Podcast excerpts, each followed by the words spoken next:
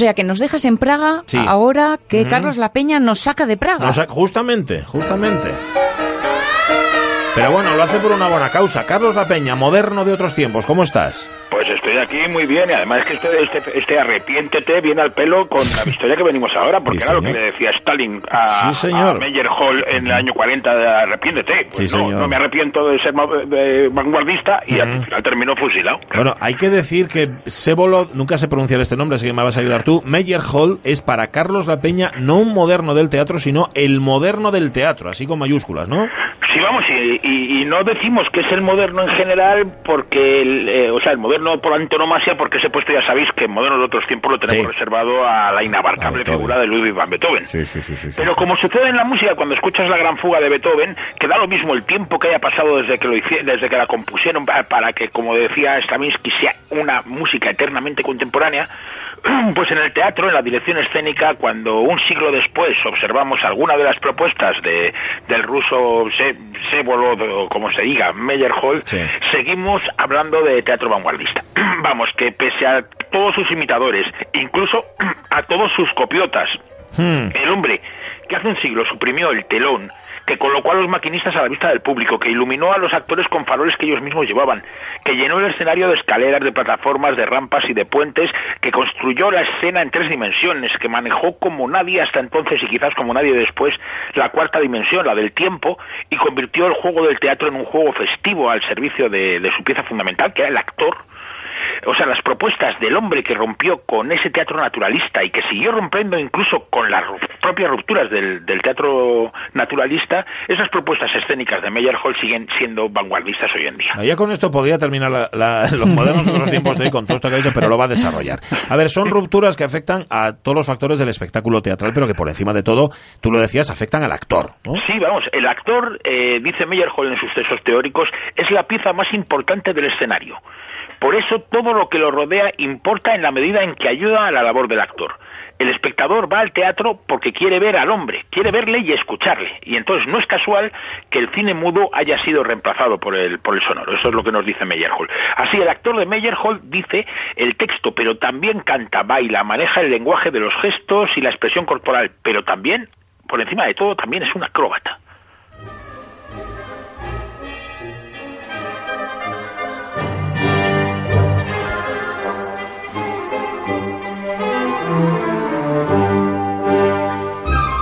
Esto es la abertura de la ópera del alemán Bertolt Goldschmidt, no lo voy a decir en alemán, bueno, sí, pachulo yo, de Gewaltige van Ray, ya lo dije mal. Bueno, El Cornudo Magnífico se llama esta obra, esta ópera, que se basa en una obra teatral del belga Fernand Kromelink, uno de los autores más celebrados de la vanguardia simbolista. Y viene al caso esta música tan luminosa porque con el cornudo magnífico Meyerhold hizo uno de sus montajes más recordados en el que colaboró con sus compañeros de la vanguardia soviética por excelencia, que era el constructivismo.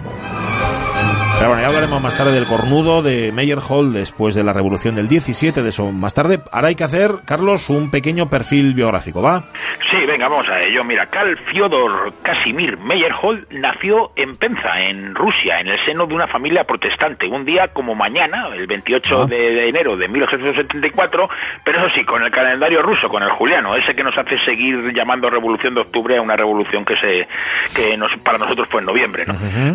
Pero vamos, en nuestro calendario, en el gregoriano, Meyerhold nació el 9 de febrero, eso sí, del mismo año, porque el año 1874 no, no varía Eso uno no. de los calendarios. Vale. Su padre, Emil Meyerhold, era un acaudalado fabricante de vodka de origen alemán y su madre, Albina Danilovna, que tenía origen báltico, era una enamorada de las artes, especialmente de la música. Y la música fue importante en su formación ahí en su pueblo, en Penza, porque antes de ser actor y hombre de teatro, Meyerhold quiso ser violinista, ¿verdad? Sí, vamos, y en ello tuvo mucha influencia su madre, pero también el rico ambiente cultural de, de- de su pueblo, porque pese a ser una ciudad muy pequeña y provinciana, Penza tenía una actividad artística grande, debida sobre todo a ser un lugar de residencia de muchos exiliados de la política, Ah. y muchos de ellos eran intelectuales y artistas.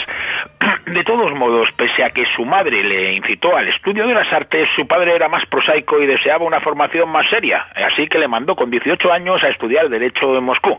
Vamos, como si fuera más serio estudiar el Boletín Oficial del Estado que estudiar a Pushkin, a Dostoyevsky, a Shakespeare a Cervantes. ¿no? Ya. En fin, el joven Meyerhold empieza a estudiar Derecho, pero al año, claro, después de quedar omnubilado por la vida cultural de Moscú, como que lo deja, ¿no? Sí, vamos, a él las leyes no le interesaban nada, vamos. eh, Entonces él estaba en ese momento dudando entre dedicar sus esfuerzos a su carrera como violinista o al arte dramático. Y las dudas, pues como tantas veces sucede, no la soluciona él mismo, sino la, la casualidad o, la, o, o el destino, o en este caso la Orquesta Filarmónica de Moscú, Ah. que no aprobó su audición para formar parte de su cuerda de violines segundos. Así que en 1896 decide cambiar su carrera, su religión y su nombre. Así, se hace cristiano ortodoxo, cambia su nombre por el de Sevolov, en honor al decadente cuentista Sevolov Garsin, que había, se había suicidado apenas unos años antes, y comienza a estudiar arte dramático con Vladimir Nemirovich Dachenko.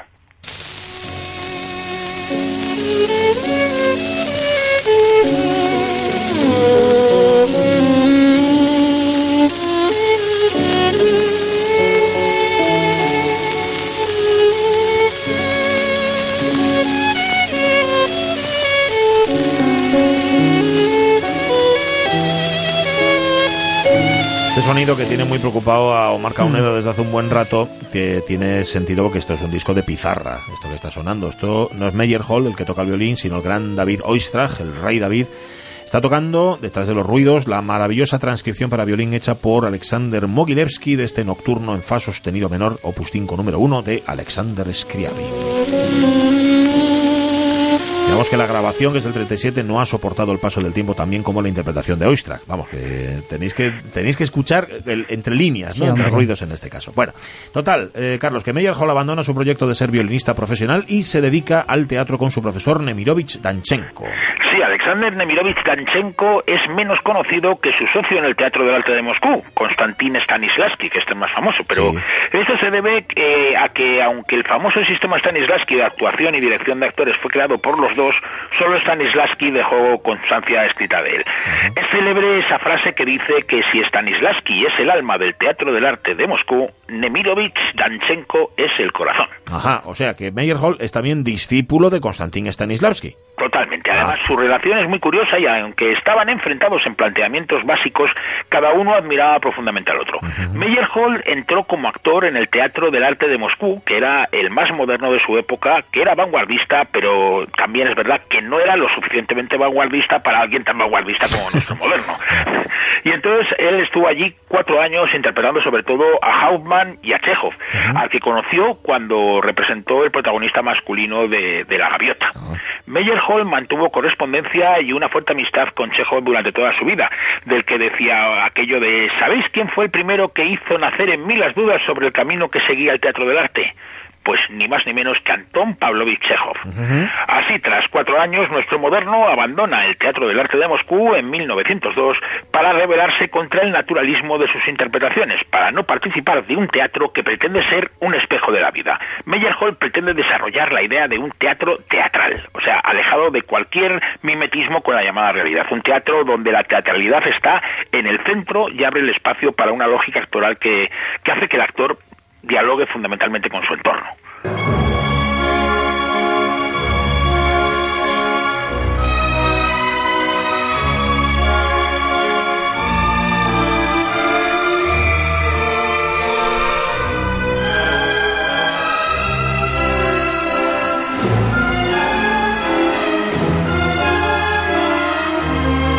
Esto sigue siendo el Cornudo Magnífico, la ópera del compositor hamburgués Berthold Goldschmidt, que se estrenó en Mannheim con gran éxito en el 32.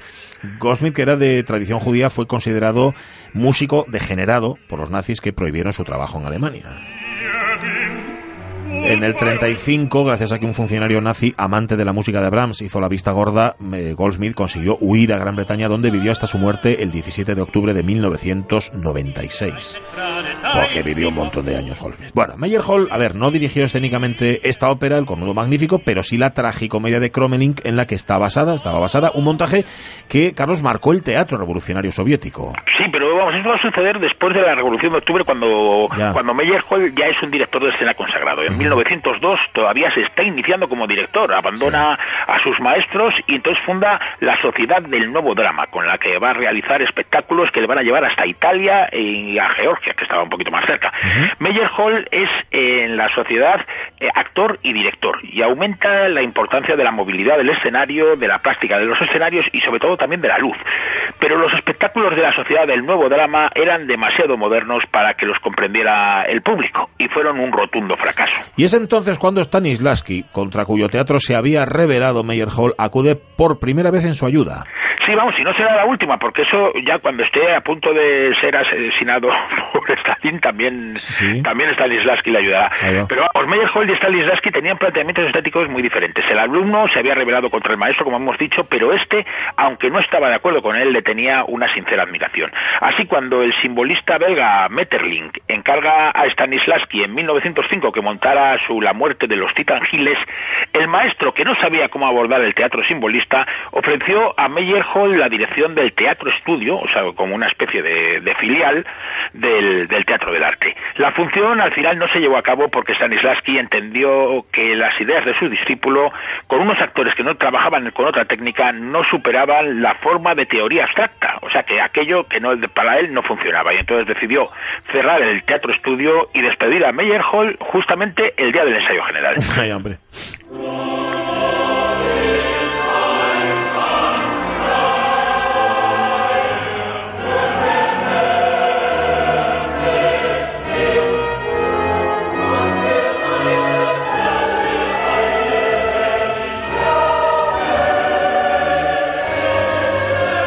El final del segundo acto del cornudo magnífico de Goldsmith. Aquí el coro se ríe de Bruno, jaja, que es un cornudo y no lo sabe. ¿Mm? Se disuelve, por lo tanto, el teatro estudio, fracasa la sociedad del nuevo drama y Meyerhold, me imagino, Carlos, se queda sin trabajo. Sí, vamos, pero la fortuna se le va a aparecer en forma de la gran dama del teatro Vera Komisarelskaya, que, que quiere crear una compañía en San Petersburgo y contrata a nuestro moderno en calidad de actor y de director. Allí nuevamente intentará llevar a la práctica sus principios estéticos, pero su método se basaba en el funcionamiento colectivo y no en la búsqueda del lucimiento personal de su jefa, algo que a la Komisarelskaya no le llevó nada bien, porque vamos, o sea, según ella, eh, Meyerhold limitaba su impulso, el impulso de ella, de la primera actriz, envolviéndolo en unos movimientos y en un ritmo que estaban a punto de convertirse en mecánicos. O sea, que era una suerte como si la hubiera convertido en un teatro de marionetas. Y para ello, eso era la muerte del teatro, que, tal y como lo entendía. Entonces, el despido de Meyerhold, que ya desde los primeros años había elegido la ruptura con el teatro de su tiempo, fue violento, vamos, le dio sacudir y todo. Ah, sí, es posible. Bueno, y es entonces cuando el director de los teatros imperiales, que se llamaba Vladimir Teliakovsky, le ofrece a Meyerhold un puesto inesperado, dirigir y además ser actor principal de los teatros Marinsky y Alessandrinsky de San Petersburgo, casi nada. Sí, vamos, todos los montajes de Meyerhold habían sido polémicos, por lo que los intérpretes consagrados de estos teatros, que no querían saber nada de experimentación, se opusieron duramente al nombramiento, pero Teliakovsky quería nuevos aires en los teatros del zar. Él, él mismo escribe, había pensado que nada nocivo resultaría de la llegada de Meyerhold y que al contrario asistiríamos a cosas interesantes y nuevas, y en todo caso no nos aburriríamos. Así comienza nuestro moderno una nueva etapa al frente de los teatros oficiales, algo que fue considerado como una traición por muchos de sus compañeros. Pero Meyerhold seguirá paralelamente haciendo un trabajo en los cafés teatros y en cabaret con el seudónimo del doctor Dapertuto. Pero Mm. vamos, de esto y de su participación en la creación del nuevo teatro que surgirá en la Revolución Soviética, ya hablamos el próximo lunes, si os parece.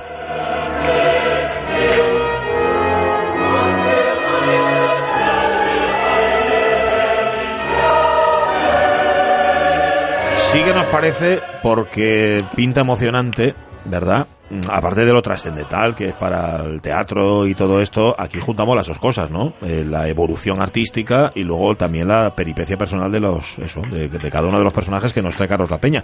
La de Meyerhold es una, es una vida tremenda, con un final, además, bueno, terrible también. Mm, gracias, Carlos La Peña, un abrazo. Hasta Muchas lunes. gracias a vosotros, Sí, venga. claro, sí, el, el- el lunes que viene nos oímos. El lunes nos Seguro. encontramos. La diferencia entre el teatro y la realidad, que en el teatro puedes elegir el final, pero en la realidad no. Meyerhold elegía el final de sus obras, pero de su vida me parece que no. Bueno, volvemos mañana. Venga. Sonia Avellaneda. A partir de las 10. Me ha dicho Marca Unedo que sí que él vuelve también y Vale. Jorge Alonso si la fiebre le deja, que espero que sí, también. Así que aquí nos tendréis. Ahora ya sabéis que vamos a por las noticias y luego a por el tren de RPA. ¿Y qué os deseamos? que seáis muy felices. Venga, pasad Hacednos una buena tarde. Venga, lo que podáis, lo que podáis, tampoco os agobiar, ¿sabes?